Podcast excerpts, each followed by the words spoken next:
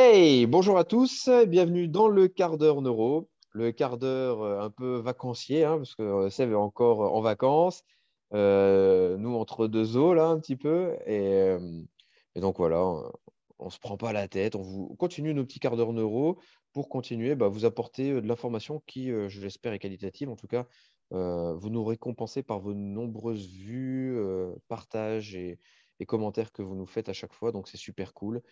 Euh, donc, n'hésitez pas à continuer à nous abreuver de questionnements comme vous faites toutes les semaines. Et euh, voilà, on revient sur les questions au fur et à mesure. Euh, la question de la semaine, c'est une question un peu plus générique. C'est quelles sont les qualités que tous les grands coachs partagent? C'est des questions qui reviennent quand même souvent, ça, hein, entre les qualités que les coachs partagent, qu'est-ce qu'il faut faire comme formation, qu'est-ce qu'il faut lire, etc. comme livre.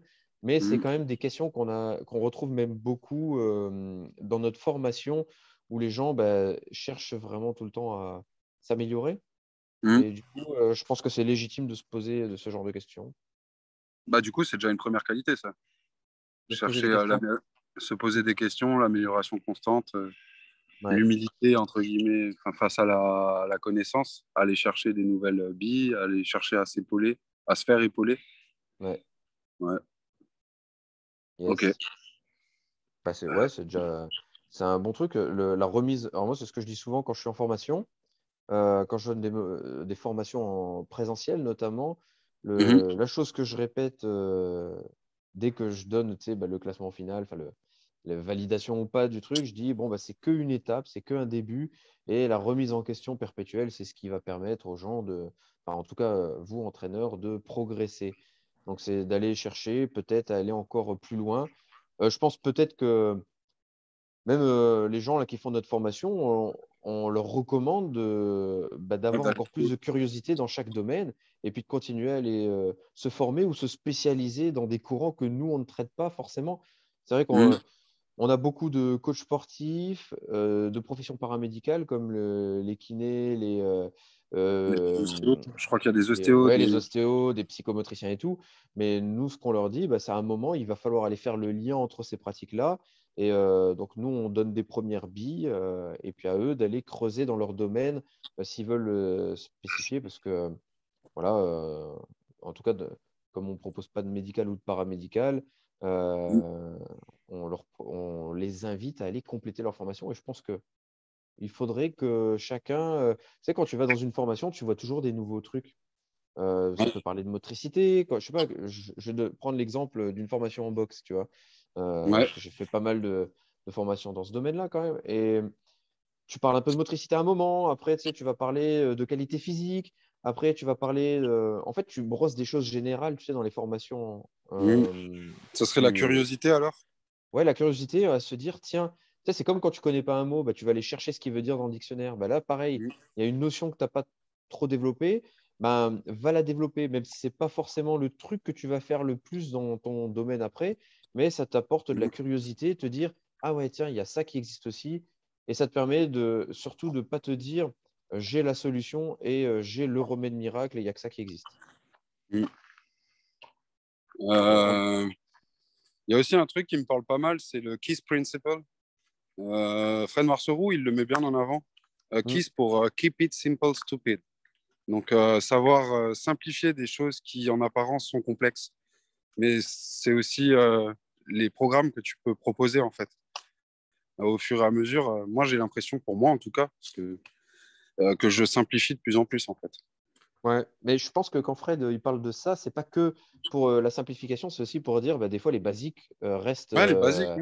Les basiques, c'est ça en fait la mode. Y a pas, mmh. On est trop absorbé par des effets de mode et il faut rester concentré sur les, sur les bases et déjà connaître ses bases. Et ouais. je pense que les grands coachs, ouais, c'est ça. Après, derrière, euh, les grands coachs sont aussi avec des athlètes d'exception. Mm. Du coup, euh, être capable de répondre aux problématiques de terrain et être assez éveillé pour trouver des solutions sur des problématiques complexes, c'est aussi euh, gage d'un grand coach, je dirais. Ouais. Donc, et ça, ça passe par être, connaître beaucoup de choses dans des domaines attenants, de manière à trouver un peu la gâchette qui permet à l'athlète de, de se développer et de progresser. Ouais. je sais pas. qualité d'un grand coach. Ouais, quelles sont les qualités? Est-ce que. Alors, souvent, il y en a qui posent la question est-ce que pour être un grand coach, il faut être un grand compétiteur? Alors, je ne pense pas forcément. Il faut avoir connu la compétition parce que forcément, tu as un stress que tu n'as pas dans l'entraînement, euh, quoi que ce soit. Mais euh, est-ce qu'il a fallu. Est-ce qu'il faut être Zidane pour être automatiquement entraîneur? Je ne pense pas. Giroud, par exemple, n'était pas un excellent footballeur et ça a fait un très grand entraîneur. Et il y a plein d'autres. il y a plein d'autres exemples dans le milieu du sport. Donc, euh, je pense pas qu'il faille être un grand compétiteur, mais il faut au moins avoir. Philippe Lucas, il n'était pas un grand. Philippe Lucas, c'était pas un grand grand compétiteur. Hein. Ouais. Euh, ouais. Ouais. donc, je pense qu'il ne faut pas forcément être bon compétiteur. Il faut maîtriser ses bases, comme on a dit. je pense maîtriser son sport, les demandes de son sport, ou maîtriser bah, si on parle là de reprogrammation neuroposturale, ben, maîtriser ce concept-là et se dire que euh, ce n'est pas parce que je vais faire une formation euh, juste en neuro ou juste en posturo que j'ai toutes les bases, en fait, mais il faut créer du lien et il faut aller approfondir. Quand on voit quelque chose en, en neuro, ben, continuer à aller chercher là-bas parce que euh, la neuro, c'est compliqué, hein, ça évolue en permanence et il faut se tenir au courant régulièrement. Donc, et ça coûte très très cher. Les, formations en euros, euh, ouais, tu en as pour 40 000 balles. Si tu veux en bah faire une bien complète. Je regardais justement là une, une que je brigue euh, depuis quelques temps euh, aux États-Unis et elle est sortie là il y a une semaine. Et, c'est pareil, bah, il faut aller trois fois, je crois, aux États-Unis pour suivre les modules. C'est trois fois trois jours. Donc voilà, ouais, c'est de la dépense, etc. Quoi. Ouais. Mais les qualités d'un grand coach, ouais, ouais. La curiosité, mmh. la remise en question. Et il y a un truc qu'on dit régulièrement, c'est tu n'es pas fixé sur des choses, mais tu as des grands principes. Tu n'as pas des. Je sais plus comment on dit.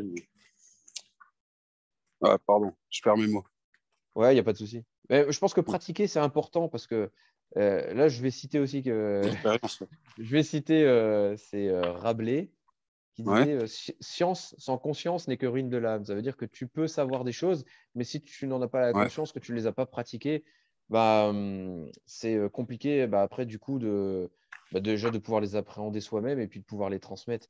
Donc avoir des ah, bah études, c'est bien, mais sans pratique, c'est pas bien. Et faire que de la pratique sans avoir les études, bah, c'est pas bien non plus. Donc euh, voilà, il faut être autant sur la phase théorique que pratique. il faut essayer de développer ces, ces deux notions. Quoi. Ouais. Et être à l'interface un peu des deux. Et de toute façon, euh, tu apprends quelque chose, c'est tu as 72 heures pour le mettre en pratique. Sinon, tu l'oublies, on va dire. Ça, c'est. Euh, bah, tu oublies 80% de ce que tu as, de ce que as étudié euh, le week-end si le lundi, tu l'as pas remis en... en... pratique, ouais, ou tu l'as pas testé. Bah, moi, c'est ce que j'essaie de faire. Hein. Dès que je sors de formation, automatiquement, je l'intègre dans mon entraînement dans l'entraînement de mes groupes tests. Euh, et puis après, je vois ce que ça donne. Quoi. Il faut le faire tout de suite, sinon on oublie et, puis on ne le fait plus. Quoi. C'est dommage d'aller payer cher des formations pour ne pas les pratiquer tout de suite. Ah, c'est clair. C'est clair. je ne sais pas trop sur quoi portera la pratique de cette semaine, mais. Euh, ouais, ça va être. Euh, en tout cas, c'est des questions qu'on nous pose régulièrement. Donc voilà, il faut que. Après, moi, ce que je dirais pour répondre à ça, c'est simplement d'aller voir un peu le parcours euh, des personnes que tu estimes comme étant tes mentors. Euh, et en fait, euh, il y a un truc que moi j'ai tout le temps en tête, c'est tu es la somme des cinq personnes avec que tu côtoies le plus. Mm. Et du coup, lire un bouquin d'un auteur et y passer une semaine dessus, c'est quelque part quelqu'un, une des cinq personnes avec qui tu vas passer le plus de temps sur cette semaine-là, parce que tu vas passer des heures et des heures sur le bouquin, on va dire. Et donc, du coup, aller t'intéresser à, l'autobiographie ou la, biographie de ces personnes-là, si c'est des, préparateurs physiques, euh, parce que là, on parle de prépa physique, euh, c'est aussi intéressant pour comprendre un peu euh, les choix qu'ils ont pu faire, par quoi ils sont passés, etc. Et si tu peux même les contacter par mail, le mindset et tout ça, c'est mmh. cool, tu vois. Et, et tu, en croisant si tu fais ça toutes les semaines pendant 52 semaines, bah, tu as 52 personnes, euh, si tu as fait que de la prépa physique, qui 52 auteurs, peut-être moins parce qu'il y en a qui ont écrit plusieurs bouquins, Et tu croiseras un peu les grandes lignes et tu trouveras un peu aussi euh, quelles sont les qualités qui sont communes à tous. Je sais pas, je me dis ça. Ça vient de me venir. Ok, bah, c'est pas mal, ouais. Ça donnerait presque envie de te dire, ouais, allez contacter. Bah, moi, je, sais que je l'ai fait pour certains auteurs que j'ai lus, notamment en prépa physique, que j'ai contacté, que, avec qui j'ai même fait des formations ou des stages pour. Euh, et puis après, essayer de discuter avec eux pour comprendre euh, bah, le parcours. C'est quoi leur euh, vision? C'est quoi leur vision?